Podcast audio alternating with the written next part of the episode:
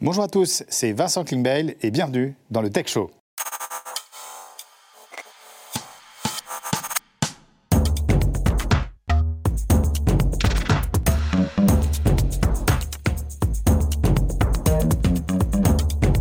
Merci à tous de nous rejoindre ce mois-ci pour le Tech Show. Cette émission, c'est votre rendez-vous incontournable autour du digital, de la tech et des startups. Chaque mois, nous accueillons un leader du monde de la tech, qu'il s'agisse d'un dirigeant d'une grande entreprise, de personnalités politiques ou d'entrepreneurs à succès. Avant de dévoiler notre invité du jour, voici un aperçu du contenu de cette émission.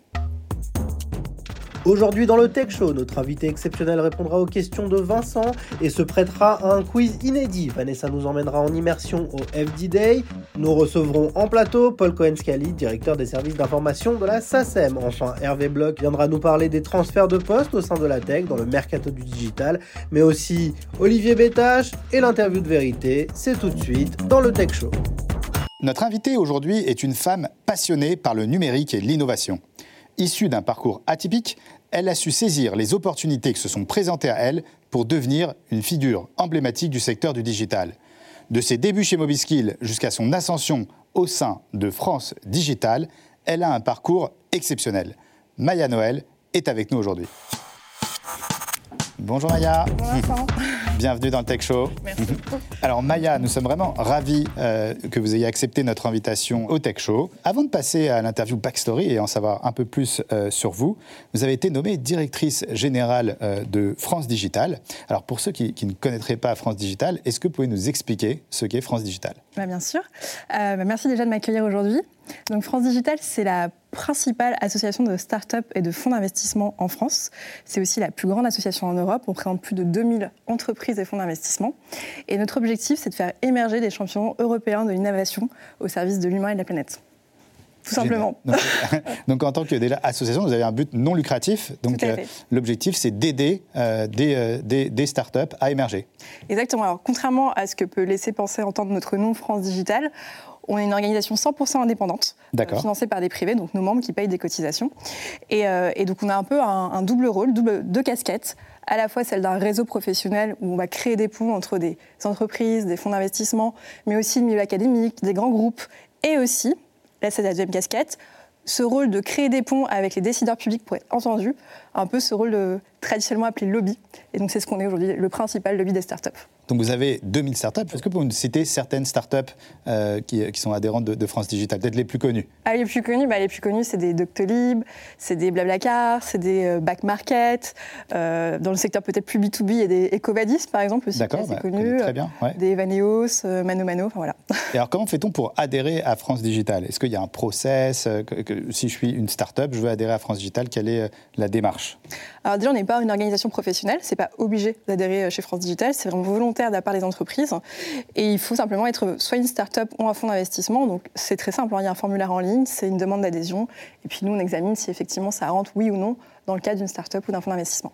Et est-ce qu'il y a des critères pour une start-up pour pouvoir entrer euh, chez France Digital? Nous, les critères qu'on prend en compte déjà, c'est euh, l'âge euh, de l'entreprise, la potentiel, enfin, le potentiel de scalabilité, donc de croissance. Donc il mmh. faut vraiment être une entreprise en forte croissance, avec oui ou non le besoin de lever des fonds, mais c'est ça, c'est vraiment le critère de, croissance et d'innovation qui vont nous faire dire si l'entreprise rentre ou pas dans le scope.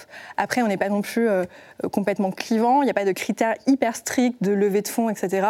C'est le plus ouvert possible, le but c'est d'être le plus représentatif possible de ce qu'est l'écosystème d'innovation en France. Forcément faire du digital une boulangerie qui voudrait adhérer euh, serait compliqué. Mais là, c'est très intéressant parce qu'aujourd'hui, je pense que oui, au début, on s'appelle France Digital parce que nos entreprises étaient vraiment sur le numérique. C'est toujours le cas. Mais je pense qu'aujourd'hui, l'innovation va encore plus loin et qu'on peut aussi retrouver des startups, par exemple, dans l'industrie. Et donc, il y a toujours une petite brique numérique quelque part, mais c'est beaucoup plus large le champ d'action. Et alors, comment faites-vous pour accompagner ces startups? Comment vous les aidez à, à émerger bah Déjà en, structurant l'écosystème pour créer cet effet réseau. Donc vraiment en, créant des moments de rencontre, on va pouvoir euh, trouver des financeurs, trouver des clients. Euh, il y a aussi des moments de rencontre entre pairs, par métier par exemple, où euh, bah, vous, quand vous êtes dirigeant ou quand vous êtes directeur financier, vous êtes un peu la tête dans le guidon, on va vous créer des moments de respiration où vous allez pouvoir partager avec d'autres personnes qui font le même métier que vous. Donc vraiment cette partie-là. Et après, sur tous les sujets, on va dire plus réglementaires, donc avec cette casquette un peu de lobby qu'on a. Vous, vous, parlez de, lobby. Euh, alors justement, est-ce que vous pouvez nous donner des exemples euh, d'actions que vous avez pu mener euh, en tant que lobbyiste? Alors le mot lobby, il est particulier, surtout appliqué à notre association. On a en tête forcément ce caractère de défense d'intérêt. Et c'est ce qu'on fait. Par exemple, euh, dans un des derniers combats qu'on a pu mener dans, le secteur de la santé, on a beaucoup de membres chez nous qui font de la, de la e-santé, donc des applications euh, au service du patient, et notamment des applications dans la télésurveillance. Donc c'est toutes ces applications qui vont vous permettre, vous, en tant que patient, quand vous sortez de l'hôpital, bah, de suivre euh, vos métriques du corps, une analyse clinique de ce, qui, de ce qui se passe chez vous, ce qui vous permet de ne pas aller forcément chez le médecin, mais de tout suivre via l'application. Mmh. Mais ça, ça ne rentre pas dans la grille tarifaire de la sécurité sociale vous sortez du parcours classique. Et donc, ce qu'on a pu faire, nous, en tant que lobby, c'est de réfléchir en disant, mais en fait, en France, le patient a l'habitude de la sécurité sociale et dès que vous sortez de ce cadre, le modèle économique est compliqué à trouver. Donc, on, sait, euh, on a servi un peu de, de, tiers de confiance à différentes startups de ce secteur pour justement aller discuter avec la sécurité sociale, aller discuter avec le ministère de la Santé et faire évoluer le cadre pour qu'il y ait une grille tarifaire qui soit appliquée à cette. Et vous avez été entendu tout à fait. Donc voilà un exemple euh, d'action. J'ai pu ratifier effectivement euh, tout ça au ministère de la Santé. Merci Maya. On va reparler bien sûr de, France Digital, euh, mais tout de suite, on va parler de votre parcours. Et c'est parti pour l'interview Backstory.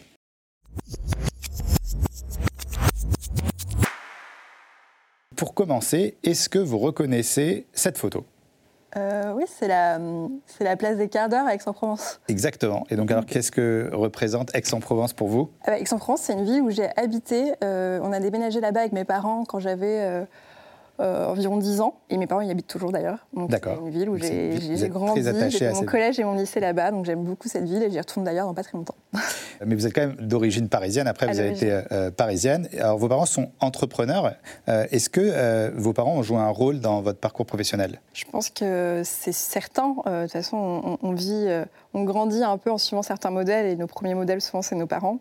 Et, et, je pense que oui, ils m'ont clairement éduqué à une forme de, de liberté dans ce qu'on est capable de faire, euh, d'entreprendre tout simplement. J'ai je me suis jamais dit, euh, plus tard, je serai forcément entrepreneur, c'est quelque chose, enfin, c'est une chose à laquelle j'aspire, mais ça faisait partie euh, des options évidentes, en tout cas. Et, euh, donc oui, en ce sens, ils m'ont beaucoup influencé, c'est ce qui m'a permis, je pense, de lancer ma première entreprise, c'est sûr. Alors à l'école, vous étiez une petite fille épanouie, une très bonne élève, souvent déléguée de la classe. Toujours. et donc votre passion, ça ne s'invente pas parce qu'on sait que ce que vous faites aujourd'hui avec les startups, c'est un peu ce que vous faisiez à l'époque, vous adoriez organiser des goûters d'anniversaire donc d'après nos, informateurs. Donc finalement, vous avez toujours fait ça, en fait, rapprocher les gens. C'est vrai que je suis quelqu'un d'assez social euh, et j'aime bien, en plus de ça, faire les choses. Donc oui, j'ai tendance à organiser et euh, les anniversaires, bah, j'ai la chance d'être née au mois de novembre. Euh, à un moment, il n'y a pas de vacances scolaires, on a déjà fait sa rentrée des classes, donc on connaît tous ses copains et donc c'est toujours la bonne occasion de, oui, de créer des liens. Moi, je suis très... à la fois, je, je suis quelqu'un de très professionnel, mais il y a toujours une part un peu personnelle que j'aime bien mettre ma petite touche d'après nos, informateurs, vous aviez un, rêve d'enfant qui était euh, de devenir astronaute. Est-ce que c'est vrai? C'est vrai. J'avais une collection de, bouquins sur l'espace assez hallucinante. Euh, ça m'a toujours fasciné, euh, les grands espaces, et surtout ce qu'il y a en dehors de la planète, quoi, le système solaire et, au-delà. en tout cas, vous auriez pu, parce que vous avez fait donc terminal SPEMAT, ensuite prépa Matsup, école d'ingénieur. Donc en fait, vous étiez parti pour devenir, vous auriez pu devenir Mais astronaute. Mais j'ai pas du tout fait ça comme parcours. j'aurais aimé faire ce parcours-là. Si j'ai fait une ah. terminale SP Maths. Et après, j'aurais dû, euh, je pense, aller en, en, Matsup. en tout cas, j'étais inscrite. Euh, on faisait à l'époque, je sais pas si c'est toujours la même chose, mais on faisait une liste euh, d'options pour après le bac. Et vous avez fait prépa Matsup. Ben, en fait, je suis partie en prépa école de commerce, en fait. D'accord. J'ai pas fait Matsup. Après vos études, vous, enchaînez les stages et un jour, un arrêt de taxi par hasard vous rencontrez le directeur du Crédit Suisse, il vous dit on cherche du monde, et c'est comme ça que vous avez euh, décroché ce job. mais, ça, ça m'arrive tout le temps des trucs improbables comme ça. Oui, je cherche un taxi et je suis euh, euh, dans ce taxi. alors, il m'a proposé, effectivement, je, suis tombée sur lui et il s'avérait que je faisais des études en finance et j'avais notamment travaillé en, banque privée. Et il m'a dit, bah tiens, ça tombe bien, moi, je travaille au Crédit Suisse euh, et c'est vrai que bah, ça m'a évité d'envoyer un CV et que j'ai eu tout de suite des entretiens. Et, mais après, j'ai pas, j'ai pas voulu continuer dans ce domaine-là. Donc après la banque, vous, vous, entrez dans le secteur de la mode, mais là encore, c'est pas votre secteur préféré. Et donc, comment est-ce que vous avez rencontré le secteur de la tech? C'est vrai que j'ai, fait j'ai travaillé dans la mode euh, à la direction financière. Enfin, le, parcours était quand même cohérent. Euh, J'ai fait un master en finance d'entreprise et voilà, je, continuais. Et en fait, quand j'ai travaillé dans cette petite structure d'Amat, c'était très intéressant parce que c'est la première levée de fonds à laquelle j'ai participé. Euh, il y avait des parties prenantes euh, étrangères. Enfin, c'était une, voilà, une structure dans, le milieu de la mode. financièrement, ça se passait pas. Enfin, disons que je trouvais que le secteur était assez compliqué. Euh, il y avait les gros du luxe qu'on connaît tous, euh, qui cartonnent et qui prennent le marché. Quand on est une marque intermédiaire, c'est assez complexe. Et c'est un secteur où je me suis dit, bah, il n'y a rien de nouveau, quoi. C'est assez établi. Et moi, j'ai besoin de nouveautés. Vous vouliez de l'innovation, de la créativité. Exactement. Puis moi, j'ai toujours été quelqu'un d'assez euh, scientifique et tech dans l'âme. Enfin, je me suis toujours intéressée à des sujets assez scientifiques. Euh, je lisais Sciences Vie à la maison. Enfin, c'était un peu. Je me suis dit, il faut que je me rapproche de ce domaine-là parce que. Vous avez toujours une appétence pour euh, le digital, pour la tech. C'était quelque chose qui vous attirait beaucoup? Le, scientifique en général. Tout ce que je sais, c'est que je veux un, secteur innovant et que je veux faire de la vente. Et puis là, un peu par hasard, je tombe sur une fiche de poste publiée par un ancien de mon école qui montait un cabinet de chasse spécialisé dans le web et dans le mobile. Donc assez pointu, mais c'était parfait. C'était toutes les startups auxquelles je m'intéressais à l'époque. Et qui, euh, dans l'annonce, disait euh, C'est pas grave si vous savez pas faire ce métier, on va tout vous apprendre euh, de la chasse et de la vente. Et je me suis dit bah, En fait, c'est une entreprise qui est en train de se créer. C'est un ancien de mon école. c'est un secteur qui m'intéresse. Bah, c'est comme ça que vous êtes rentré dans le digital. C'est comme ça que je suis rentrée dans le digital par hasard. Et c'est plus que le digital, c'est aussi dans ce côté quasi intrapreneurial en fait d'une entreprise qui commence à se créer où il faut tout développer d'un point de vue commercial, il faut apprendre le métier et c'était un super apprentissage. Et donc c'était la société Mobiskill. Mobiskill. Bah justement, euh, puisqu'on parle de Mobiskill, euh, on a reçu une petite vidéo de personnes euh, qui avaient des questions à vous poser. Il s'agit de Jean-Noël et Baptiste Vavdin, les deux fondateurs de Mobiskill. On regarde. Salut Maya, j'espère que tu vas bien. Euh, bah, du coup, on m'a prévenu que tu passais au Tech Show, donc j'ai une question pour toi. J'aimerais savoir ce que tu as appris chez Mobiskill et qui te sert au quotidien chez France Digital. Et quelle que soit ta réponse, je tenais à te féliciter également euh, pour ton parcours euh, et, te dire que ce fut un plaisir de travailler à tes côtés. Hello Maya, j'espère que tu vas bien. Je profite de, ton passage au Tech Show pour bah, déjà te dire que, je suis admiratif de ton parcours jusqu'à présent.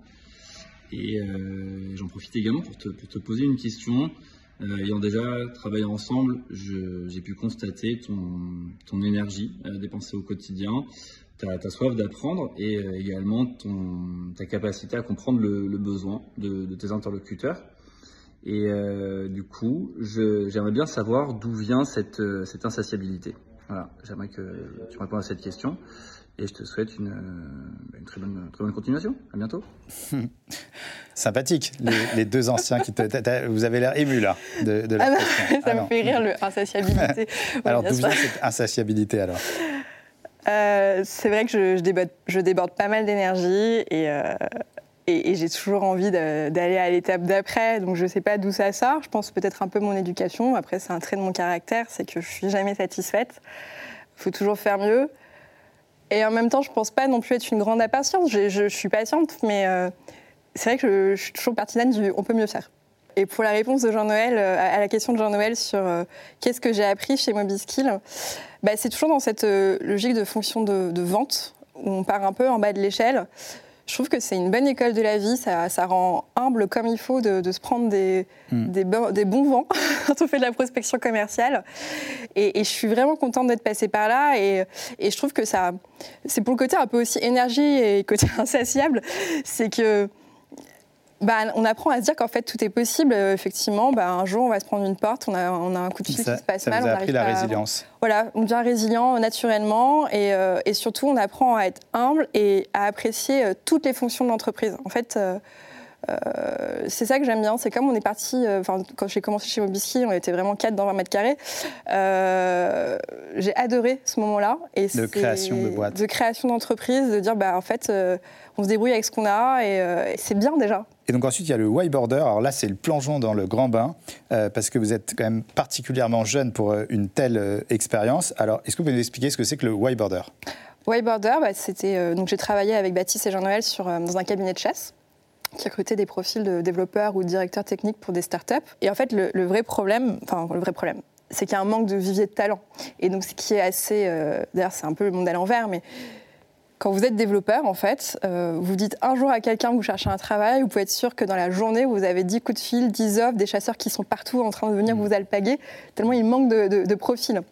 Et je me suis dit, en fait, avec le nombre croissant d'entreprises en France, on ne va jamais y arriver. Il faut qu'on aille chercher des développeurs ailleurs. Et un des viviers évidents, c'était forcément l'étranger. Et en se disant aussi, euh, bah, moi-même, quand j'avais des profils de téléphone, j'avais toujours des choses à leur proposer, mais j'avais jamais rien à proposer si le profil voulait euh, déménager euh, dans une autre ville ou à l'étranger. Hmm. Et c'est normal parce qu'en général, on a ses clients dans son, dans son cercle. C'est assez sectorisé. C'est assez sectorisé. Et je me suis dit, bah, en fait, il faudrait que ça, on a une pépite au bout du téléphone, on peut rien lui proposer, c'est hyper frustrant. Qu'est-ce qu'on peut faire? Et donc le principe, c'était de créer une plateforme où dès que vous avez un super candidat avec qui vous avez une très bonne relation parce que vous le suivez depuis un petit moment, mais que vous n'avez rien à lui proposer, bah vous dites écoute, je vais te, je vais te préqualifier, je vais dire que je certifie que tu as un bon profil avec ma, ma, carte de chasseuse de tête en gros, et je vais te mettre sur cette plateforme où du coup il y aura des entreprises de, de l'étranger qui vont euh, recevoir une alerte et pouvoir potentiellement te recruter avec ma préqualification en amont. Et c'est comme ça qu'on a créé cette plateforme, euh, un peu comme un Erasmus du développeur en fait.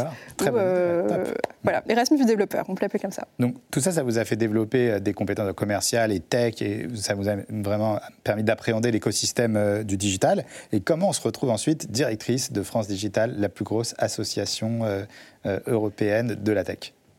Dit comme ça, ça fait un peu un bon. Euh. Alors, quand on avait Whiteboarder, on avait un sujet euh, qui était notamment le visa pour les développeurs. Parce que c'est vrai qu'on sait que l'administration, c'est un peu compliqué en France, ça peut être assez long et chronophage d'obtenir un visa, alors qu'on avait des profils qui voulaient venir. Donc, euh, on a adhéré justement à France Digital à l'époque en tant qu'entrepreneur pour justement faire partie de ce combat-là qui a amené au visa French Tech qu'on connaît aujourd'hui. Donc c'est comme ça que j'ai connu l'association. Et euh, par aussi toujours l'effet réseau, ça c'est mon côté, euh, je parler à tout le monde, euh, j'ai rencontré Frédéric Mazella, le fondateur de Blablacar. avec qui j'ai vraiment accroché, qui avait une vraie appétence sur la marque employeur de la France, le fait de voir aller chercher des profils. C'est l'ancien président de, de, France Digital. C'est l'actuel président de France Digital. Il n'était pas encore président au moment où je l'ai rencontré. D'accord. Et, euh, mais on s'était dit qu'on aimerait bien travailler ensemble sur le sujet des talents, mais de manière beaucoup plus macro. Euh, et c'est vraiment d'attirer, euh, d'aller promouvoir en fait la France à l'étranger et dire faut que vous travaillez pour des startups françaises parce que ça vaut le coup. Et puis donc l'aventure Whiteboarder, à un moment, on est arrivé à un moment pivot où ça, on n'arrivait pas à passer à l'étape d'après. C'était un peu compliqué. Je pense qu'on arrivait un peu tôt sur le marché avec des profils internationaux que nos entreprises n'étaient pas forcément capables d'absorber euh, à l'époque. Et donc voilà, on se posait des questions et Frédéric Mazella a justement pris la tête de France Digital et il m'a dit, moi j'aimerais bien qu'on monte un programme sur les talents au sein de France Digital, qu'on consolide nos liens avec les académies, que vraiment on, fasse ce travail d'écosystème pour faire en sorte qu'il y ait plus de profils formés et qu'ils aient envie de venir en France. Et, euh, là je me suis dit, bah tiens, euh, pourquoi pas? J'aimerais bien travailler pour ce genre de structure qui n'est justement pas une structure privée, qui, euh, qui travaille que pour le collectif. voilà, c'est associatif et je me suis dit, bah, j'ai jamais fait ça et c'est le bon moment, je pense. On va maintenant parler des événements et de l'action de France Digital. Alors récemment, il y a eu le France Digital Day. Euh, je crois que c'était un énorme euh, succès. Est-ce que vous pouvez nous, nous rappeler ce que c'est? Alors le France Digital Day, c'est un peu tout ce qu'on sait faire en une seule journée. C'est-à-dire que c'est un grand événement qui rassemble euh, près de 5000 personnes et qui donc rassemble les entrepreneurs, les investisseurs de notre réseau, mais c'est aussi un peu une démonstration de force qu'on fait sur une journée. Donc on va aussi inviter euh, des grands groupes qui s'intéressent au secteur du digital, des penseurs qui vont pouvoir un peu parler des dernières tendances, donner leur avis, et aussi des décideurs publics français et européens pour qu'ils puissent écouter les enjeux actuels de nos, de nos membres et qui puissent du coup imaginer euh, un cadre euh, réglementaire qui leur soit favorable à la fois au niveau français et européen. Alors justement, sur le France Digital Day, ben, au Tech Show, on y était. Je vous laisse regarder le reportage sur le France Digital Day.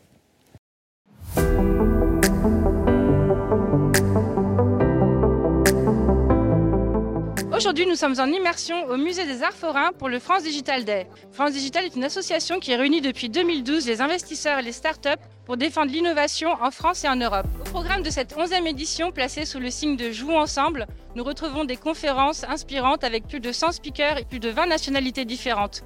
Nous retrouvons aussi des moments d'échange privilégiés entre les start et les investisseurs. Nous avons même un concours de talents et pour la première fois cette année, France Digital organise le CES Tech Trends, l'événement mondial de lancement du CES 2024 à Las Vegas.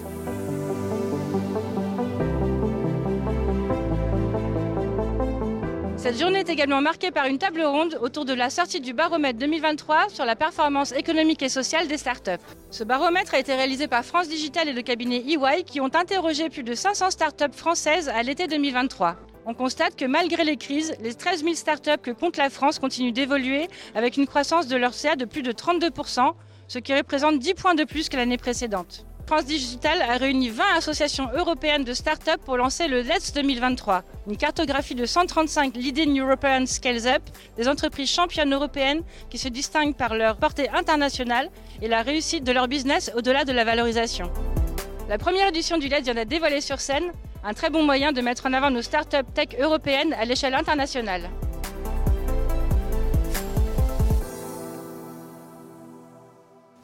Voilà, petit résumé, c'est vraiment fantastique. Là, je vois de l'émotion là, de, on voit tout le travail. C'est beaucoup de travail. C'est beaucoup de, travail. Mais je crois qu'il n'y a, pas que le France Digital Vous organisez plein d'autres événements. Est-ce que vous pouvez, nous en parler? Oui, euh, alors on, on, organise plus de 50 événements par an, donc on ne peut pas tous les faire. Mais euh, donc France Digital, c'est un peu cette grande réunion de famille, de rentrée qui donne le là. Et euh, nous, tout au long de l'année, on a des cercles qu'on organise euh, mensuellement pour tout, par métier, donc des cercles de DRH, des cercles de directeurs marketing, de directeurs financiers qui vont vraiment partager entre eux bah, leurs problématiques du quotidien et faire évoluer la fonction. Sur chacune de ces fonctions, y a d'ailleurs une journée entière qui leur est dédiée une fois par an. Donc euh, là, par exemple, au mois de novembre, on aura notre Impact Day.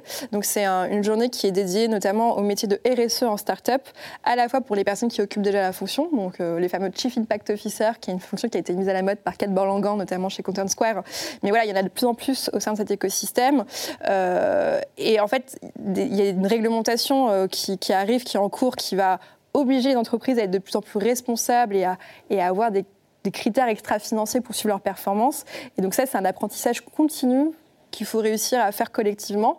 Et donc c'est pour ça qu'on a cette journée où on va avoir des, des, responsables impact, euh, des dirigeants d'entreprises qui souhaitent avoir une démarche plus, euh, plus, euh, plus performante d'un point de vue RSE, qui vont se regrouper pour faire évoluer la fonction. Donc ça, on en a six par an, des éléments comme ça. Et puis après, la semaine prochaine, par exemple, on, reçoit un ministre au bureau sous forme de petit déjeuner pour, avec des entrepreneurs qui, en direct, vont pouvoir faire leur retour d'expérience et parler de leur challenge. Donc c'est permanent, en fait, ces moments de rencontre où le but, c'est soit de collaborer entre pairs pour faire progresser son métier, ou alors interpeller des décideurs publics pour euh, faire évoluer le cadre réglementaire. réglementaire. Maya, vous avez environ 2000 startups euh, qui sont euh, chez France Digital et c'est le moment de voir si vous les connaissez bien. C'est parti pour le quiz Startup. Maya, c'est le moment de se faire des amis. Alors, votre slogan, c'est jouons collectif. et donc, ben, c'est le moment de, vérifier. donc, c'est très simple. Je vous donne des noms de startups qui sont chez France Digital. Et vous devez me dire est-ce que vous connaissez le domaine d'activité? Là, vous gagnez un point. D'accord. Le nom au moins de un des dirigeants, et là, vous gagnez deux points. Ah, c'est dur ça. Et vous me donnez leur valo, et là, vous gagnez 12 points. La non, je plaisante pour la valo. Donc, est-ce que vous êtes prête, Maya? Je suis prête. On commence? J'adore les jeux. On commence facile. Et en plus, euh, l'entrepreneur, on l'a déjà reçu au Tech Show. Donc, si vous avez vu les 18 épisodes du Tech Show, normalement, vous connaissez euh, la société. Donc, si je vous dis Ornigar. Alors, euh, c'est Benjamin Guignot. Deux points. Euh, et le domaine d'activité, bah, c'est. Euh, alors, ils ont deux domaines d'activité. C'est l'auto-école en ligne. Exactement. Et ils font aussi de l'assurance. Bravo. Alors là, ça commence très, très bien. Alors, la deuxième, est-ce que vous êtes prête? Je suis prête. Vanille Daily. Vanille Daily. Euh, non, mais c'est du vin, non Vini Daily Vini Daily. Oui, c'est du livraison de vin. Euh, c'est du vin, livraison de vin à domicile. Donc, application qui aide à choisir son vin. C'est ça. Ah oui, donc c'est pas de livraison. Pas, pas, on, donne quand même le point. On donne quand même le point. Et alors, le nom de l'entrepreneur De Vini Daily. Oh là là, euh, je peux dire n'importe quoi. Je vais dire qu'il s'appelle Raphaël. Et il s'appelle Raphaël, bravo. Non, je plaisante, il s'appelle Nicolas. Ensuite, facile, Payfit. Euh, Payfit, c'est Firmin, le fondateur. Firmin, euh, il a un nom avec un Z, Firmin Z, Zoketo. Zoketo. Et donc Payfit, euh, c'est notamment bah, de la gestion de fiches de paye via un outil digitalisé. Parfait, on gagne tous les points. Si je dis euh, Preligence, Preligence. c'est une super belle boîte qui fait de l'analyse de vidéos satellites. Et je sais parce qu'ils ont eu un contrat récemment avec le ministère des Armées, un gros contrat de plus de 200 millions. Là, je pense qu'il va y avoir un point supplémentaire parce qu'il y a trop de précision. Et le fondateur, c'est Renaud Alliou. Alors, il y a deux fondateurs, hein, mais un des fondateurs, c'est Renaud. Et il y a aussi Arnaud Guérin. Gaia Bike. Gaia Bike, donc c'est les vélos, cargo, et c'est une femme fondatrice. Il y a un homme, une femme. Alors moi, je connais. Ah, ok, donc je sais qu'il y a une femme, et je crois qu'elle s'appelle genre Amélie quelque chose. Euh, Exactement. Amélie Guichonnet. Bravo. Oh là là, pour l'instant, on est quasiment sur un sans faute. C'est pas facile comme exercice. On continue, parce qu'il y a 2000 sociétés, et on continue avec Pascal. Alors, Pascal, c'est un, un fabricant d'ordinateurs quantiques. Oh là là, bravo. Euh, quel niveau, quelle connaissance de ces startups. J'aimerais bien donner la dernière levée de fonds qu'ils ont faite, mais c'est une belle levée. Et euh, donc, après, c'est une boîte Et le nom du fondateur Il y en a deux. Bah, il y a Alain Aspect, qui est le prix Nobel de physique. Exactement. Et, l'autre, il a un prénom marrant. Donc Antoine Bois. Euh, il y en a, n'y a pas un Guillaume Olivier Ou un Georges ah, Peut-être alors. Je pense qu'il y a, ou alors c'est le, CEO. Je ah. qu'il y a un, Georges Olivier ou Guillaume Olivier. En tout cas, euh. excellente connaissance. Euh, voilà. Et un dernier très facile, vraiment, c'est pour le très facile, Back Market. Alors, Back Market, plateforme de, de, téléphone, enfin, matériothèque reconditionnée. Exactement. Et c'est euh, Thibaut Hugues de la Rose. Et. Vianney, Vianney et Quentin Le Brewster. Et Quentin, Félicitations, bah, merci Maya. Hein. C'était euh, compliqué. Alors tout de suite, je vous propose une chronique qui risque de vous intéresser, euh, puisqu'on va retrouver euh, Stéphane Dahan de la société Excelmans pour la saga des entrepreneurs.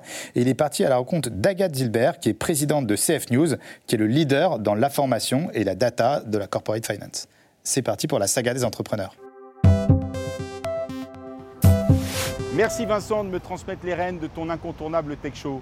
Je me trouve actuellement avenue de la Grande Armée et je vais à la rencontre d'une entrepreneur extraordinaire, une femme extraordinaire, qui est présidente et fondatrice de CF News, le premier médiathèque dédié à l'actualité du corporate finance, mais pas que. Je vous propose d'aller à la rencontre d'Agathe Zilbert dans ses bureaux. Suivez-moi. Alors Agathe, avant de nous parler de CF News, est-ce que tu peux nous parler de toi? Donc ton enfance, ton cursus, ton parcours professionnel et ton épopée entrepreneuriale. Merci Stéphane. Bah, écoute, ça commence à remonter, hein, mais je vais, je quand même être brève. Donc mon enfance, écoute, pas très loin d'ici, pas très loin de ces bureaux de l'avenue de la Grande Armée, puisque moi j'ai grandi à Neuilly. Donc voilà, donc une enfance très heureuse, tout va bien. Des études un peu classiques, mais quand même, j'ai fait Sciences Po assez jeune. Donc j'ai été diplômée à 21 ans et imagine-toi que je, n'ai pas du tout fait du journalisme tout de suite. J'ai d'abord travaillé dans l'assurance. Euh, j'ai travaillé 3-4 ans dans l'assurance. Ça m'a appris beaucoup de choses. J'étais dans le commercial et je pense que ça, c'était une très bonne formation. Euh, pour la suite. En revanche, euh, mon souhait depuis, depuis jeune, quand même, c'était d'être journaliste et journaliste économique. Vraiment, le, la macro, moi, Sciences Po, etc., ça m'intéressait. Et les entreprises m'intéressaient particulièrement. En fait, j'ai démissionné de mon poste d'assureur et euh, j'ai réussi, par le biais de connaissances, etc., à commencer à faire des piges. Donc, j'ai d'abord pigé pour la tribune de l'assurance, je m'en souviens encore. c'était mes débuts. Et puis de là, j'étais dans le groupe Liaison Sociale. Et puis finalement, j'ai réussi à taper à la porte des échos et j'ai commencé à piger pour les échos là, on était à peu près au tournant 2000, donc euh, c'était le début euh, bah, de la tech. Hein. Les, journaux eux-mêmes commençaient à se digitaliser, et notamment les échos. Et ils ont lancé à ce moment-là euh, plusieurs sites de tech, dont un sur la finance que j'ai rejoint. Et finalement, euh, la DRH de l'époque euh, me, me, propose de, le poste de rédactrice en chef de Capital Finance, puisque Capital Finance à ce moment-là venait d'être acheté par les échos, donc on était en 2000. Et me voilà partie pour devenir rédactrice en chef de Capital Finance, où clairement j'ai tout appris. Et ça a duré jusqu'en 2007. Et pourquoi j'ai quitté Capital Finance? Parce que justement, j'avais le souhait de digitaliser également Capital Finance, qui était encore un modèle de lettres papier. Et moi, j'avais cette vision qu'il fallait aussi que les informations et la data euh, de tout l'écosystème corporate bah, soient sur un site 100% digital. Donc, euh, donc j'ai quitté Capital Finance et on a euh, travaillé avec une petite équipe réduite sur le lancement de, CF News, qui est donc, qui est donc arrivé sur les ondes en 2008. Voilà. Alors Agathe, c'était quoi CF News il y a 15 ans? Puisque on vient de fêter les 15 ans de CF News. Explique-nous en fait ce qu'était ce le, le, média CF News il y a 15 ans. Alors vraiment CF News il y a 15 ans, alors c'était la target, la target c'était qui il y a 15 ans? La target c'était tous les lecteurs euh, de mon précédent support, euh, les acteurs, les fonds d'investissement et tout l'écosystème, tous les acteurs qui euh, participaient au deal, avec l'ambition de leur apporter une information de qualité et des bases de données mise à jour en permanence. Voilà, ce qu'on ne pouvait pas avoir par le biais de l'écrit, en fait. Enfin, c'était vraiment ça qu'on voulait faire, C'était notre ambition, c'était d'apporter les deux services, de l'actualité et de la data. Alors, Agathe, 15 ans après, c'est quoi CF News? Il y a eu énormément de relais de croissance qui ont été mis en place. Est-ce que tu peux nous expliquer aujourd'hui bah, les targets, qui sont tes lecteurs et, probablement le nombre d'abonnés que tu as, si tu peux le discloser. Alors avec plaisir Stéphane. En 15 ans, il s'est passé quand même beaucoup de choses. Euh, donc déjà, la, première récompense et le premier travail de CF News, a quand même été de s'installer dans le paysage, ce qui n'était pas évident en 2008, euh, comme tu le sais. Donc ça, ça a été une étape vraiment marquante et CF News, en quelques années, s'est installé dans le paysage. Donc on a installé la marque, on a installé euh, notre savoir-faire. Euh, notre ADN tech de faire des recherches en permanence sur, euh, sur ce, que, vous souhaitez euh, rechercher. Un deal, une région, une personnalité, etc. Donc ça, bon, c'était vraiment la première étape. Je pense qu'après, on a réussi un petit peu à être visionnaire parce qu'on s'est dit, il y a d'autres sujets qui intéressent aussi les investisseurs et notamment l'immobilier. Donc on a lancé, il y a 7 ans maintenant, CF News IMO, qui était notre première verticale. Et puis, depuis 2-3 ans, on a lancé aussi CF News Infra. Donc ça nous fait aujourd'hui trois sites d'information qui répondent à la demande à la fois de nos investisseurs qui, étaient, qui sont nos abonnés et nos fidèles lecteurs depuis longtemps, mais qui nous a permis aussi d'ouvrir à d'autres lecteurs. Donc une rédaction de 10 personnes sur les trois sites, 10 euh, documentalistes, puisque c'est aussi très important de mettre à jour les nombreuses demandes des uns et des autres, puisqu'on est devenu la référence, je pense que tu le sais, de tout ce qui est aussi la data. Et puis on a une équipe tech qui, continue à se développer. Cinq personnes aujourd'hui sur la tech, avec vraiment des profils de développeurs très aguerris. Alors, et Agathe, tu souhaites quoi à CF News euh, dans cinq ans?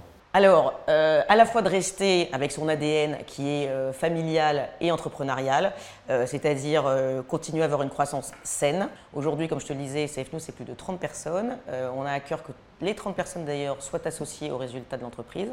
Ça, euh, c'est très important pour nous. Alors aujourd'hui, CF News est indépendant. C'est pas une fin en soi d'être indépendant, mais enfin, c'est très réjouissant quand même. Donc euh, CF News continue euh, son beau développement et, continue certainement à, proposer de, nouveaux services, peut-être même une nouvelle verticale demain sur un secteur d'activité. on y réfléchit, ou pourquoi pas même des acquisitions. Alors Stéphane et tout l'écosystème qui nous regarde, si vous avez des propositions à nous faire, il n'y a pas de problème. Non, non, on serait ravis, on regarde d'ailleurs, on serait ravis de, de pouvoir nous-mêmes, euh, pourquoi pas, euh, demain avoir d'autres médias ou d'autres types de services euh, data, tech, qui en tous les cas peuvent servir notre, notre, communauté. Alors je te donne rendez-vous dans 5 ans. Avec plaisir. On, viendra fêter les 20 ans et on fera une nouvelle interview. Eh ben, J'en serais bien ravi. Ça te va Avec grand plaisir, Stéphane. Tu es le bienvenu. Merci de ton accueil. Merci, Stéphane. À très bientôt, Agathe. Au revoir. À bientôt, Stéphane. Merci beaucoup euh, Stéphane. Alors Maya, j'imagine que euh, vous suivez euh, l'actualité sur l'intelligence artificielle. on a eu la chance de recevoir Monsieur le ministre Jean-Noël Barrot lors du dernier Tech Show. Il parlait d'une réglementation européenne d'ici la fin de l'année. Alors j'imagine que vous êtes en contact avec lui sur, sur ces sujets. où en est-on? Alors, ce qui s'est passé, donc, c'est que les textes ont été étudiés euh, euh, du coup au Conseil, euh, à la Commission et au Parlement, et donc maintenant on est dans une phase de trilogue où les trois vont vont s'aligner sur le texte final. mais donc les principales mesures ont été, en tout cas, validées. C'est important parce qu'en fait, c'est un texte je pense, qui est, qui est, intéressant, qui est pertinent, dont on a besoin, parce qu'effectivement, euh, il ne faudrait pas qu'il y ait des dérives à l'intelligence artificielle. Et, euh, et, je pense qu'on a tous en tête des images comme Black Mirror, avec la notation sociale. Enfin, c'est des choses qu'on ne veut pas voir arriver. Et sur principe, vouloir interdire certains usages de l'intelligence artificielle, je trouve ça très bien. Et il faut le faire. Réglementer. Réglementer. L'enjeu qu'on a aujourd'hui, c'est que déjà, euh, c'est un texte qui a été pensé il y a déjà plusieurs années qui, une fois voté, sera mis en application en 2026 et qui ne prend pas encore en compte certains, certaines innovations technologiques qui sont en cours. C'est que ça va tellement vite que... Ça va trop vite. en fait, il faut qu'il y ait une adéquation entre la vitesse de la promulgation des lois et euh, les avancées technologiques. Les avancées technologiques. Qui peuvent aller plus vite. Et, et donc c'est un peu un des problèmes de ce texte aujourd'hui, de cette règle, c'est que, notamment pour l'IA générative, qui a un peu fait le boom l'année dernière et qui était inattendu au moment où le texte a commencé à être pensé, va tout de suite rentrer dans des cases euh, d'intelligence artificielle à haut risque, donc avec énormément de contraintes réglementaires, alors qu'on n'a même pas encore commencé à véritablement innover sur les usages qui vont avec. Et donc, nous, notre, notre ligne de conduite là-dessus, donc, il faut savoir que France Digital a été le principal contributeur au niveau européen sur les amendements possibles sur ce texte. Donc, on a quand même beaucoup travaillé dessus. Euh, s'il y a une chose à retenir, c'est que nous, on veut qu'on ne régule pas encore les technologies qui sont derrière, qu'on ne mette pas des bâtons dans les roues aux technologies, mais qu'on réfléchisse plutôt à l'usage qui en est fait. Alors Maya, au Tech Show, on reçoit des personnalités du digital, et aujourd'hui, nous avions envie de donner la parole à Paul euh, Cohen-Scali, qui est directeur des systèmes d'information à la SACEM. C'est une société que, que vous devez connaître, la célèbre société euh, des auteurs, des compositeurs et éditeurs de musique. Et donc on accueille tout de suite Paul Cohen-Scali. Bonjour Paul. Bonjour Vincent. Bienvenue dans le Tech Show. Merci. Bonjour, Bonjour Maya. Bonjour Paul, merci beaucoup d'avoir pris du temps sur votre agenda pour venir euh, nous parler de la transition digitale de, la SACEM. Mais avant tout, peut-on rappeler, pour ceux qui ne connaîtraient pas, euh, qu'est-ce que la SACEM? Alors, c'est, comme vous l'avez dit, la Société des auteurs, compositeurs et éditeurs de musique. Donc, elle existe depuis 1851. Donc, euh, c'est une start-up, mais il y a longtemps. Donc, c'est une coopérative, c'est une société de droit privé qui fonctionne comme une coopérative et qui appartient à ces 211 000 membres, qui sont donc les créateurs, auteurs, compositeurs, éditeurs de musique, qui créent euh, toutes les chansons, toutes les musiques qu'on écoute euh, et qui nous font rêver. Alors justement, euh, ce qu'on ne sait peut-être pas euh, sur euh, la SACEM, c'est que pour collecter ces, droits d'auteur et ensuite les redistribuer à leurs ayants droit, vous avez besoin d'outils digitaux, surtout dans, le traitement des données que vous envoient ces plateformes. Est-ce que c'est bien ça? Est-ce que vous pouvez nous expliquer comment ça fonctionne? Alors en fait, la SACEM donc, collecte du droit d'auteur. Et donc pour collecter le droit d'auteur, le droit d'auteur c'est quoi? C'est à chaque fois qu'une entreprise diffuse de la musique, utilise de la musique dans le cadre de son activité. Donc, c'est les festivals, les concerts, les cinémas, euh, les télévisions, les radios, euh, le streaming, ah, la SVOD. Il y en a le France Digital Day. Vous savez que. on diffuse de la musique, je sais qu'on règle quelque chose à la SSM. Par exemple, voilà. Et donc, euh, on collecte le droit d'auteur, et ce droit d'auteur, donc, on le reverse au créateur. Juste, on a un côté international qui fait qu'on va collecter pour beaucoup d'artistes, hein, des artistes français évidemment, on est à 174 nationalités, mais comme on a des accords avec des grands éditeurs internationaux, on collecte également pour euh, des grandes stars comme Beyoncé ou comme le groupe BTS en Corée, puisqu'on a un accord avec la Comca. Toutes ces, ces œuvres-là qui sont diffusées sur l'ensemble de ces médias, c'est énormément de données euh, qu'on se doit de collecter et c'est quelque chose qui, avec le digital, a complètement explosé. Euh, et donc, euh, quand on parle du streaming ou quand on parle de, la musique euh, et de la vidéo, on collecte, on manipule, c'est de l'ordre de 275 000 milliards de données qu'on est obligé de traiter, de manipuler. De collecter et ensuite de redistribuer. Et pour arriver à effectivement répartir l'argent aux créateurs des musiques qui ont été utilisées sur l'ensemble de ces. alors, je me, suis toujours demandé, mais comment vous faites pour avoir l'info Typiquement, au France Digital Day, on diffuse de la musique, donc c'est déclaratif ou est-ce que vous avez des, moyens euh, de vérifier qu'une musique est utilisée à un endroit précis? En fait, c'est le moyen le plus simple, donc c'est effectivement déclaratif. déclaratif. Euh, les entreprises avec lesquelles on signe des accords de licence pour qu'elles puissent euh, utiliser la musique, mmh. en général, nous donnent le programme de ce qui est diffusé. Donc une mmh. télévision ou le streaming, on a l'ensemble de tout ce qui est diffusé, tous les, les nombres de streams, par exemple, sur le streaming. Et puis, ben, quand on ne l'a pas, parce que euh, quand on est chez un coiffeur, on ne va pas lui demander ce qu'il a mis comme radio, ben, on a un autre mode de fonctionnement qui est euh, on sait qu'il utilise la radio, on sait ce qui passe à la radio, donc euh, on utilise cet argent pour abonder ceux qui sont les titres qui sont les plus diffusés en radio. D'accord. Et pour ça, vous utilisez des, algorithmes, une techno pour. pour Alors, c'est des, des, choses. c'est le système d'information qui fait ça. Hein. c'est des algorithmes qui sont propriétaires pour arriver à répartir au mieux à l'ayant droit voilà, pour qu'ils soient le plus justement rémunérés par rapport à leur travail. Et pour répondre aussi juste, euh, donc ça ne nous empêche pas aussi, on a des accords avec des sociétés, des petites sociétés, des startups, qui permettent de faire de ce qu'on appelle le monitoring hein, de tout ce qui est diffusé. Donc euh, il y a des sociétés qui enregistrent toutes les télés, toutes les radios et qui font ce qu'on appelle du fingerprinting. Donc euh, essayent d'avoir l'empreinte de chacune des, des œuvres qui sont diffusées. Et avec ça, ça nous permet de vérifier que bah, les diffusions ou les déclarations qu'on a eues sont correctes très intéressant. Il y a autre chose dont je voulais vous parler. On m'a parlé du SACEM Lab. Est-ce que vous pourriez nous dire en quoi ça consiste? Alors SACEM Lab, ça vient de l'idée alors de d'avoir une équipe plus dédiée autour de la problématique de l'innovation. La musique est un, est un secteur d'activité extrêmement dynamique, très éclaté, beaucoup de petites structures, euh, et puis ben, les créateurs sont aussi euh, très innovants, et euh, on s'est aperçu qu'on avait besoin en fait d'avoir une équipe un peu plus dédiée pour nous permettre, un, d'anticiper euh, les technologies et la façon dont les technologies vont impacter euh, ben, le business de la musique et, des droits d'auteur. On avait besoin d'avoir des gens dédiés aussi pour travailler avec des startups, voir un peu quelle valeur on pourrait apporter à nos sociétaires, puisqu'on a un objectif d'apporter de la valeur, des services à nos sociétaires pour qu'ils puissent aussi développer leur activité. Et puis on a besoin également d'avoir ce partage, parce que les gens euh, sont un peu souvent le nez dans le guidon dans les entreprises. Et on a besoin d'avoir des gens qui viennent expliquer ce qui se passe à l'extérieur, ce qui se passe dans le secteur, ce qui se passe avec les startups, pour essayer de partager ces informations et puis ben, permettre à tout le monde de de savoir utiliser ces opportunités qui sont offertes par l'écosystème. Et justement, la, place de, l'intelligence artificielle dans votre système d'information, est-ce que vous utilisez beaucoup? Alors on utilise l'intelligence artificielle euh, sur euh, certaines problématiques très spécifiques, mais c'est vrai que l'intelligence artificielle, euh, on en parle partout, hein. on en parle dans tous les médias, on s'en est emparé, donc on a, on a commencé déjà, nous, il y a quelques mois, à en parler au sein de la SACEM pour en comprendre les impacts que ça pouvait avoir sur la création, sur la rémunération des créateurs. on a ce qu'on appelle un comité stratégique et innovation qui regroupe euh, des membres du conseil d'administration, des créateurs, euh, des gens de SACEB Lab, euh, des gens de la DSI, des gens du, business développement chez nous.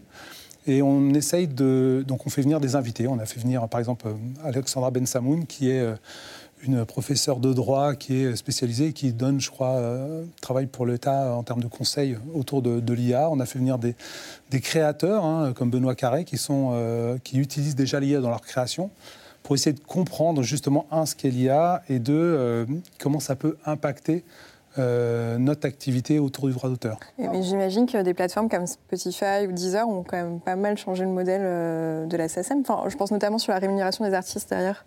Sur la rémunération des artistes, ça a totalement changé, puisque effectivement, pour permettre finalement le développement de la musique en ligne, et puis je crois que ça, ça a aussi coupé court à pas mal de piratage, hein, toutes ces plateformes de musique mais euh, qui ont rendu un prix unitaire de la musique qui euh, est pour certains jugé comme plus bas qu'avant. Hein. Aujourd'hui, vous pouvez, pour un, abonnement qui est lors d'une dizaine d'euros, écouter plus de 1000 titres. C'était impossible il y a quelques années quand on était dans un autre modèle économique. Donc, euh, oui, le modèle économique s'est transformé. la SACEM s'est adapté. Hein. Enfin, je, crois que Darwin dit euh, que celui qui, qui, qui gagne, c'est pas celui qui est le plus fort, c'est celui qui sait s'adapter. Et depuis 1851, on s'est pas mal adapté, et notamment à ce digital-là. Et, euh, et, euh, et, je ne sais plus ce que je voulais dire. mais...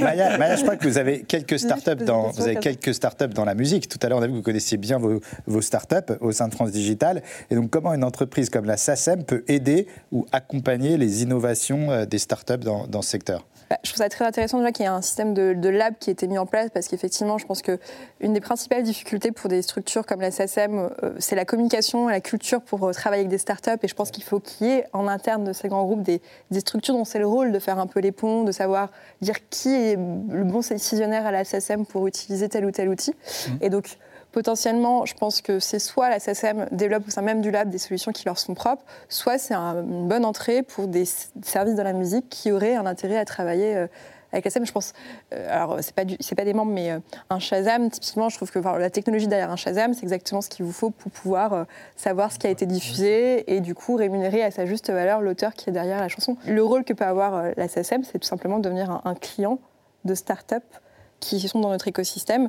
Et du coup, ça m'intéresse parce que nous, c'est un, un, enjeu qu'on a souvent avec beaucoup de grands groupes français, c'est qu'il n'y a pas de réflexe, euh, on va dire, national. En tout cas, il n'y a pas de, préférence française, forcément, quand on va choisir une, une technologie. Est-ce que c'est des questions que vous vous posez en disant on va, euh, d'une certaine manière, euh, avoir un, un, effort un peu souverain d'aller commander auprès d'une start-up française où vous ne faites pas attention aux nationalités? En fait, il faut comprendre, c'est plus facile d'aller euh, voir des Français. Des sociétés elle défend bien ses startups, hein, quand même. Elles sont, à côté. Donc, euh, moi, je préfère euh, travailler avec des sociétés françaises. On travaille avec quelques sociétés. Il faut comprendre que l'écosystème de la musique, c'est un monde très, très international. Hein. et l'innovation, elle vient aussi d'ailleurs. Donc, on reste ouvert à l'innovation ailleurs. Et, mais on travaille avec des sociétés françaises, ouais. Enfin, voilà, quand on, a été au MAMA, il y a quelques événements comme ça où on travaille avec où on, fait pitcher des, sociétés. L'année dernière, euh, je reprends Mama, on a fait pitcher plusieurs startups devant le conseil d'administration. C'était donc le SACEM Lab qui avait organisé ça, pour justement euh, voir s'il euh, y a des opportunités qui peuvent s'ouvrir pour la SACEM et pour un intérêt commun entre ces startups et la SACEM. Donc on essaye de faire ce pont Et franchement, c'est toujours plus facile de le faire avec les sociétés françaises. tant mieux. Peut-être un partenariat entre France ah bah, Digital et la SACEM. Euh, ce, rôle d'aller euh, justement pour un, acteur particulier déniché parmi nos membres des entreprises qui pourraient effectivement répondre à une problématique. Et souvent, ce qui est compliqué, c'est que, euh, alors peut-être pas la SACEM qui est sur un cas assez spécifique qui est très lié à la musique, mais encore que, on n'est même pas capable d'imaginer les cas d'usage qui sont possibles et qui existent. Et de notre rôle, c'est aussi de dire, bah, peut-être que vous n'avez pas un besoin immédiat, mais on va vous montrer ce qui se passe un peu dans le secteur, euh, tout ce qui se développe, pour aussi faire émerger des, des potentialités de business. Et c'est tout à fait ça notre rôle aujourd'hui. Bah, merci beaucoup, Paul, euh, d'avoir été avec nous. Vous, pour passer quand vous voulez au Tech Show. C'était vraiment euh, passionnant. Et maintenant, on en sait beaucoup plus euh, sur l'ASSASEM. Alors, Maya, on parlait tout à l'heure de recrutement, d'RH. Et il faut être très attentif au management. Hein, dans, les startups, il y a tout un état d'esprit dans, les startups. Il faut penser au bien-être des salariés, au feel-good management. Alors, évidemment, pause détente, table de ping-pong, salle à manger accueillante, tous les, tous les clichés. mais il y a d'autres idées qui ont été euh, plus ou moins hallucinante. Euh, et donc c'est parti pour le quiz, les pires idées en management. Alors Maya, on va parler des pires idées euh, du quiz, des pires idées dans le management, dans les startups. Mais d'abord, est-ce que vous avez un exemple d'idée un peu loufoque euh, qui a été mise en place par, euh, par une startup? Non, j'en ai pas nécessairement dans les startups que je côtoie au quotidien, mais moi, ce qui m'a toujours un peu fait, je me suis toujours demandé pourquoi, c'est des, vidéos de bureau un peu type Google à l'étranger où on voyait des toboggans des toboggans pour aller à son bureau. Enfin, effectivement, c'est sympa. Je vois pas trop quand même ce que ça fait dans le cadre du travail. Mais quelque part, en plus, moi, je trouve ça drôle parce que euh, je, comprends complètement le concept de vouloir faire en sorte que ses collaborateurs, collaborateurs se sentent bien au travail.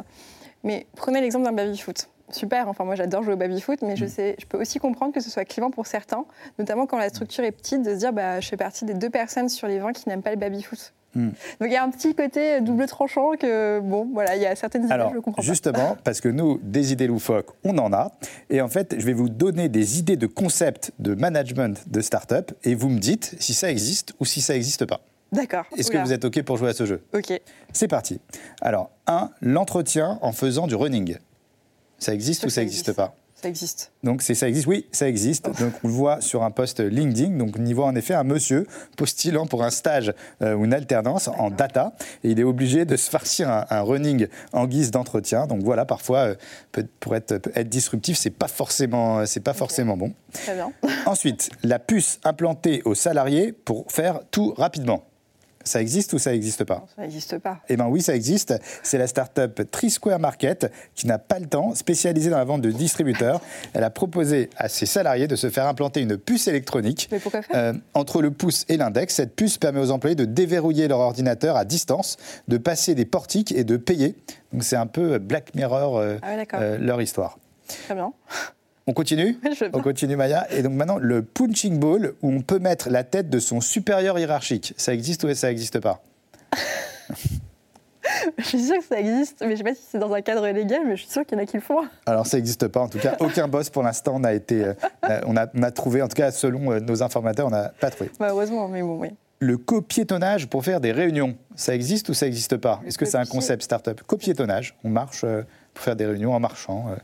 Ah, le copiétonnage. J'ai essayé d'imaginer une nouvelle machine, un copie, euh, non, copiétonnage. avec un tonnerre, ouais. euh, oui, oui. Eh bien oui, ça existe. Donc, euh, et pour, tout de suite, on va regarder un extrait de copiétonnage. De copiétonnage. À, à la présentation que tu avais faite. Valérie fait du coworking depuis un an et demi. Régulièrement, elle descend marcher avec ses collègues.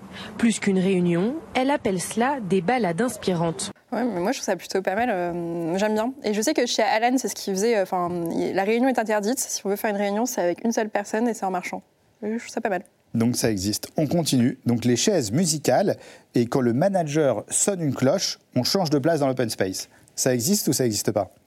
Oui. Oui, je pense que ça doit exister. bah non, on n'a pas trouvé, ah mais peut-être pourquoi pas. Ça, tu, ça. Je trouvais que c'est une bonne idée. Ensuite, les pauses toilettes de 10 minutes max. Est-ce que ça existe Donc c'est une pause de toilette de 10 minutes max. Euh, j'imagine que ça existe aussi. Et oui, malheureusement, ça existe. On ne va pas nommer le nom de l'entreprise, même si je l'ai ici. Merci Maya. Alors, tout de suite, euh, ce n'est pas les chaises musicales du digital, mais c'est le mercato du digital. Et on va recevoir pour cela une star du digital, c'est Hervé Bloch qui va nous présenter le mercato du, digital. Et donc on accueille Hervé Bloch. Bonjour. Bonjour Hervé. Bonjour Hervé, bienvenue euh, chez toi au Tech Show. Il faut savoir, Maya, que le mercato du digital, on reçoit des centaines de candidatures, Hervé reçoit des centaines euh, d'infos, euh, et tout le monde veut savoir qui a changé de poste, qui a eu une promotion. Donc là, c'est maintenant que ça se passe. C'est une rubrique très regardée mm. dans le Tech Show, donc c'est le mercato pas du, tout. Et nous, on a un peu un même concept chez France Digital qui s'appelle le Mercatech. D'accord. C'est un peu différent, mais nous, c'est en fait, bah, dans notre réseau, au sein de nos membres, il y a des personnes qui bougent, et en fait, on a envie de conserver les bons profils au sein de ce réseau de start-up. Donc, on a une plateforme un peu en off où les DRH de notre réseau peuvent se partager les profils sur des personnes qui ont décidé de, voilà, de, de se mettre euh, à la recherche. Donc, euh, voilà, on a un peu le même concept, Mercatech. Parfait. Je vais protéger Mercato, attention. oui, c'est ça. Alors, c'est parti. Donc, Marie-Lise Auger vient de rejoindre le groupe Canal Plus en tant que directrice digitale France. Nous avons chez Atoll les opticiens la nomination de Julie Martin en tant que directrice digitale e-commerce et CRM de l'enseigne. Émilie Charbonne, adjointe à la direction marketing et digitale de Belle France. Encore chez cette célèbre marque, nous avons Valérie Bourbon, qui est devenue DSI et directrice digitale du groupe Bell. Chez Printemps, Alain Chung, Big Boss emblématique, a été nommé directeur général digital et omnicanal de l'enseigne Grand Magasin Printemps. Chez Aigle, nous avons Julie Bonnet, Big Boss emblématique et Chief Digital Officer de cette très belle marque. Le célèbre réseau social Pinterest a annoncé la nomination de Jérôme Marty au poste de Managing Director France. Et puis, une nomination euh, très particulière, très emblématique. Hervé Mignot est nommé Chief AI Officer de European Digital Group, la maison mère du Tech Show. Merci beaucoup euh, Hervé. Alors Maya, est-ce que tu connaissais certaines personnes de ce mercato? Parce que là, on a eu quand même des beaux euh, transferts hein, ce mois-ci. Bah, j'étais, à l'école avec Alain Chang, qui a été directeur digital du printemps.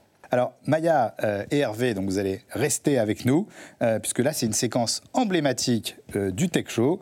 Donc, Maya et Hervé, vous êtes des experts du monde des startups. Vous connaissez très bien le digital. Et il se trouve que Hervé investit aussi dans des startups. Et donc, c'est parti pour la fameuse chronique J'investis ou j'investis pas?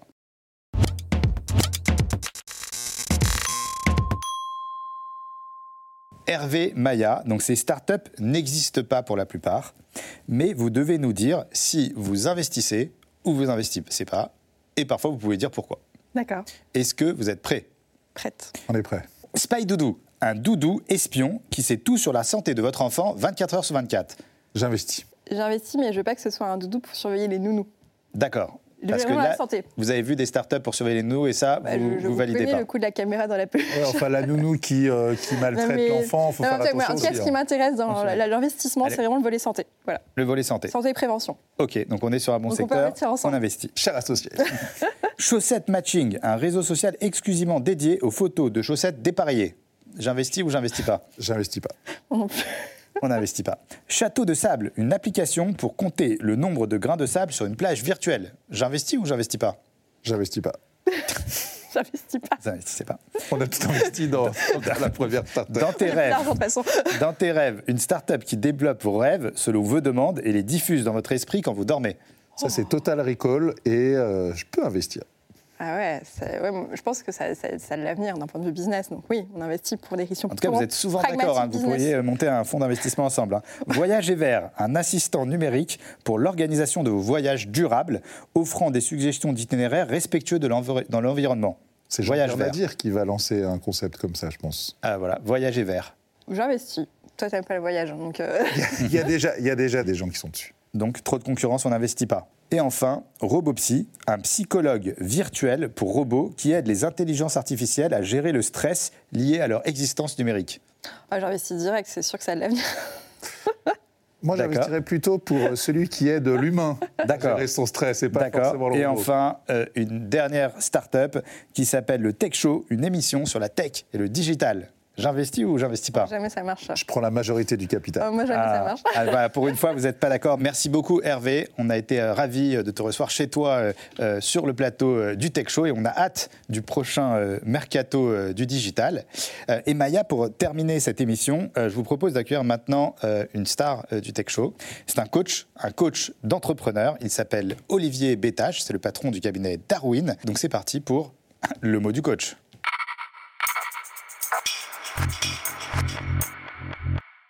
Olivier, c'est à vous. Merci Vincent, Maya, enchanté. Euh, aujourd'hui, on va tenter d'apporter de la clarté à un sujet ô combien fondamental pour toute entreprise, c'est la question de sa mission. Elle se résume en quatre mots, à quoi sert-on? Voilà une question basique, mais sur laquelle on va se pencher, car elle est selon moi devenue bien plus pertinente aujourd'hui que la fameuse question du qui sommes-nous, qui de mon point de vue touche de sérieuses limites. En effet, même si on parle parfois, notamment dans le domaine juridique, euh, de personnes morales, nos entreprises ne sont pas des personnes et n'ont pas d'identité propre. Et le fait de vouloir clamer à tout prix un sens et une identité commune peut s'avérer illusoire et contre-productif. Pourquoi? Parce que de moins en moins de gens ont envie de s'identifier à leur travail comme on rentre en religion. Ils sont OK pour contribuer de bon cœur euh, à un projet collectif, mais tout en gardant une approche pragmatique. D'un autre côté, s'il n'y a pas un minimum de sens dans le travail, on va vite avoir un problème de cohésion. Pour les collaborateurs d'abord, mais aussi pour les entrepreneurs et également de plus en plus pour les investisseurs. C'est un phénomène sociétal. alors comment craquer ce problème hein? Est-ce qu'il y a un juste milieu entre l'entreprise tribu et l'entreprise purement mercantile? Eh bien oui, on l'a dit en intro, sinon j'aurais pas fait de chronique. Oui, si l'on s'intéresse à la mission d'entreprise plutôt qu'à son identité. En effet, à défaut d'être des vraies personnes, nos organisations sont plutôt des organes. D'ailleurs, c'est la même racine. C'est-à-dire qu'elles tirent leur raison d'être de leur fonction, dit autrement, de leur capacité à être utiles à leur environnement. Alors comment une entreprise trouve-t-elle sa juste place, c'est-à-dire sa manière singulière d'apporter de la valeur à son environnement? Pour adresser cette question, on va voir un outil aussi simple que puissant, qui s'inspire largement des travaux de Sari Von Poel, une référence pour moi, et que j'ai un peu remanié. Donc on peut modéliser grâce à ça le fait d'être à sa place comme un sweet spot au centre de trois variables. Deux de ces variables sont assez évidentes. Les besoins clients que l'on veut adresser d'une part, et le fait d'avoir un modèle économique rentable d'autre part. Et voici la troisième variable qui change tout, le compelling purpose du dirigeant. Le compelling purpose, littéralement, sens irrésistible. C'est une sorte de conviction profonde et auto-attribuée qui pousse le dirigeant à entreprendre. Elle est pour lui porteuse de sens en soi, comme un appel irrésistible à aller là où il se sentira le plus utile en étant tout simplement lui-même. Car si l'entreprise n'a pas de personnalité en tant que telle, le leader, lui, est une personne bien réelle et son compelling purpose peut devenir un réservoir de leadership et fédérer l'ensemble du collectif sans pour autant avoir à l'imposer artificiellement aux autres. Prenons un cas concret, c'est toujours plus simple. Un entrepreneur a pour sens irrésistible de rapprocher les gens de la mer. Ancien marin, il considère que se réveiller en famille ou entre amis sur un bateau est une expérience si intense qu'il veut pouvoir l'offrir au plus grand nombre. D'un autre côté, les propriétaires de bateaux expriment le désir d'amortir leurs frais via des locations de courte durée. Et un modèle économique existe pour faire cela, et il a bien fait ses preuves, c'est celui d'Airbnb. De là naît une mission d'entreprise, offrir une plateforme sécurisée pour la location de bateaux et ainsi rapprocher les gens de la mer. Et c'est la mission de Click and Boat. Ce qu'il y a d'habile avec cette approche, c'est qu'on ne demande pas à tous les collaborateurs de devenir marins ou de s'inventer une passion soudaine pour le large. Les collaborateurs pourront s'investir et prêter main forte à cette mission, non pas parce qu'elle donne à leur vie le sens qui lui manquait, mais parce que cette mission leur paraît vertueuse et qu'elle est incarnée par des dirigeants et des dirigeantes euh, qui sont passionnés. Mais alors, que se passe-t-il si un dirigeant ne connaît pas son compelling purpose eh, eh bien, ma foi, si c'est le cas, appelez-nous. Si votre sens irrésistible sommeille au fond de vous, nous vous aiderons à le révéler et à le mettre en mots, et en deux heures chrono. Pour cela, rendez-vous sur darwintalent.com ou sur ma page LinkedIn. Allez, salut Merci beaucoup Olivier, c'était passionnant comme euh, à chaque fois. Et du coup, euh, Maya, j'ai envie de vous poser une question. C'est quel est votre compelling purpose? Est-ce que vous avez déjà réfléchi à ce qui vous motive, à ce qui fait que vous ayez envie d'accompagner autant de startups bah, je pense qu'on l'a dit au début de l'émission, ma passion, c'est d'organiser des goûters d'anniversaire. Voilà. Et donc, ça vient. Souvent, compelling purpose, on observe que c'est des choses qu'on faisait déjà dans l'enfance, parce que c'est irrésistible, on le trimballe partout. Donc, c'est juste peut-être que ça vient de là et que c'est juste une ambition extrêmement poussée dans le fait, enfin je ne veux pas préjuger, mais en tout cas, le fait que ce soit dans l'enfance, c'est plutôt un bon pronostic. Bah, c'est ça, puisqu'on disait, euh, voilà, donc organiser des anniversaires, certes, mais pour moi, c'est vraiment cette euh, croyance profonde dans l'intelligence collective, qu'il n'y a que des choses positives qui peuvent naître de rencontres. Et euh, bah, après, c'est euh, l'appétence pour le domaine scientifique. J'avais envie de devenir astronaute. Je suis passionnée du progrès au sens large. Et donc, en fait, je pense qu'on le retrouve complètement dans la mission d'un France Digital aujourd'hui, à savoir jouer collectif pour faire émerger des champions européens de l'innovation au service de l'humain et de la planète. Et en fait, tout est là. Et c'est vrai que ça me. Moi, j'ai pas créé France Digital. Donc, euh, je ne suis pas fondatrice, mais c'est vrai qu'aujourd'hui, en tant que dirigeante, c'est quelque chose dans lequel je me retrouve à 200%. Et donc, la mission, voilà, elle est claire. Merci beaucoup Olivier. Ben, on se retrouve dans le prochain Tech Show pour euh, le mot du coach. Euh, et Maya, j'ai une mauvaise nouvelle à, vous annoncer, hein, c'est que c'est bientôt la fin euh, du Tech Show. mais il y a une dernière, une dernière interview. et donc on ne voulait pas vous laisser partir sans connaître vos petits secrets. Et donc c'est parti pour l'interview Vérité. Alors Maya, tout ce que je vous demande dans cette dernière interview, c'est très simple, c'est d'être d'une honnêteté irréprochable. Est-ce que vous êtes d'accord Est-ce que vous êtes prête? Je suis prête. Alors Maya, la chose dont vous êtes le plus fière dans votre carrière? Euh, il y a plein de choses dont, je peux être fière. Je n'ai pas quelque chose en particulier qui me marque, mais parlons d'actualité. Euh, la semaine dernière, on a organisé notre France Digital Day et j'étais très fière de cet événement parce qu'on a mmh. réussi. Euh, en fait, j'avais une roadmap en tête qui était de dire il nous faut vraiment rayonner au niveau européen. Et on a vraiment pu recevoir des décideurs publics européens ceux qu'on souhaitait et pas tout de suite en fait. D'ailleurs, c'était plutôt ma roadmap à l'année prochaine, donc je suis mmh. très satisfaite de ça, je suis assez fière, mais en fait, je suis encore plus fière de, du fait que ce soit vraiment l'équipe qui l'a accompli et que c'est. en fait, je suis toujours fière de voir les autres être fiers de leur travail et je me dis, je suis, voilà, je suis contente d'accompagner ça. Parfait. L'endroit où vous vous sentez le mieux? Euh, Chez moi, tout simplement. Votre plus grande addiction? Je suis pas très addict, vraiment. Au téléphone portable peut-être? Aux startups Oui, mais encore, euh, je suis quelqu'un qui est très désintox en général. Enfin, je, je vraiment, c'est pas du tout une mécanique qui a c'est moi l'addiction. Votre plus grand défi? Mon plus grand défi, bah, c'est celui du quotidien, c'est faire émerger des champions européens euh, d'innovation. Alors votre pire déception C'est marrant, je, crois que je m'en rappelle pas parce que je vois toujours le verre à moitié plein et jamais à moitié vide. Toujours optimiste. Je suis très optimiste, oui. Alors si vous deviez changer quelque chose dans votre carrière, ce serait quoi? Je pense que j'aimerais bien euh, au début de mes études, à choisir un parcours beaucoup plus scientifique. Aujourd'hui, euh, j'adore mes compétences commerciales, le côté business des choses, mais je, je pense que j'aurais été euh, très épanouie dans un domaine plus scientifique, effectivement. Quels sont vos prochains défis professionnels? Continuer à consolider ce qu'on a réussi à, créer avec France Digital, donc vraiment montrer qu'on qu'on a un leadership européen en, en matière d'innovation. Et donc, euh, c'est continuer de fédérer, de jouer collectif, mais dépasser la, euh, la zone géographique française et vraiment se concentrer sur l'Europe au sens large. Que faites-vous au quotidien pour la planète? Euh, Je roule à vélo. Quel est le moment le plus embarrassant que vous ayez vécu? J'en vis quotidiennement des moments embarrassants. je me trompe souvent de prénom.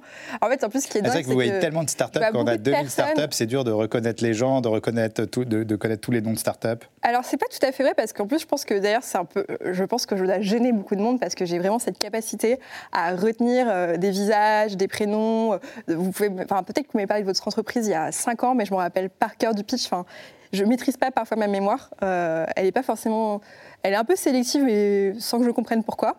Et, donc, du coup, je peux vraiment me retrouver dans un moment gênant où je dis euh, Ah, mais oui, mais je vois très bien ce que vous faites. Et la personne me regarde en mode Mais on s'est déjà vu. et bah oui, c'était il y a sept ans. Euh, et oui, je me rappelle. Donc oui, ça, ça m'arrive très souvent. Quel est votre dernier coup de nerf? Je m'énerve très très peu. Euh, je suis pas trop sanguine. Euh, mon dernier coup de nerf, ça doit être contre ma fille aînée récemment parce qu'en ce moment elle est super jalouse de sa petite sœur et ça me fatigue. et votre dicton favori Pas de problème, que des solutions. Pas de problème, que des solutions. Et donc la dernière question, mais la plus importante euh, des questions, est-ce que vous reviendrez au Tech Show? Oh bah, si je suis invitée, avec grand plaisir. Merci beaucoup, Maya. C'était le plus important. Merci, Maya. On a été ravis euh, de vous recevoir. On a passé un super moment. Merci à vous. Euh, qu'est-ce qu'on peut vous souhaiter pour la suite? Qu'est-ce qu'on peut souhaiter à France Digital? Bah, qu'on arrive à jouer toujours plus collectif et, euh, et, que là, dans les mois qui viennent, on ait des très très belles euh, success stories d'entreprise. Merci encore. Alors, je voulais remercier toutes les équipes qui ont travaillé sur le Tech Show. Bien évidemment, euh, l'équipe de Serge Calfon, Magneto, Serge, Vanessa Méritet, Valérie Texero, bien sûr John DeMaio, ainsi que toutes les équipes de 140 studios d'European Digital Group. Quant à nous, on se retrouve très vite pour une nouvelle émission. Et d'ici là, bah, restez connectés.